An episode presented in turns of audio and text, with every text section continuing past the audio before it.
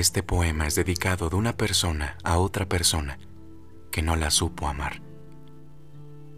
Absoluto amor. Efraín Huerta.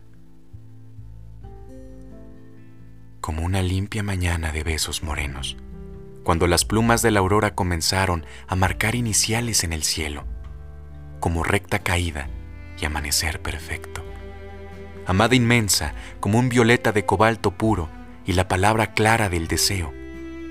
Gota de anís en el crepúsculo, te amo con aquella esperanza del suicida poeta que se meció en el mar con la más grande de las perezas románticas.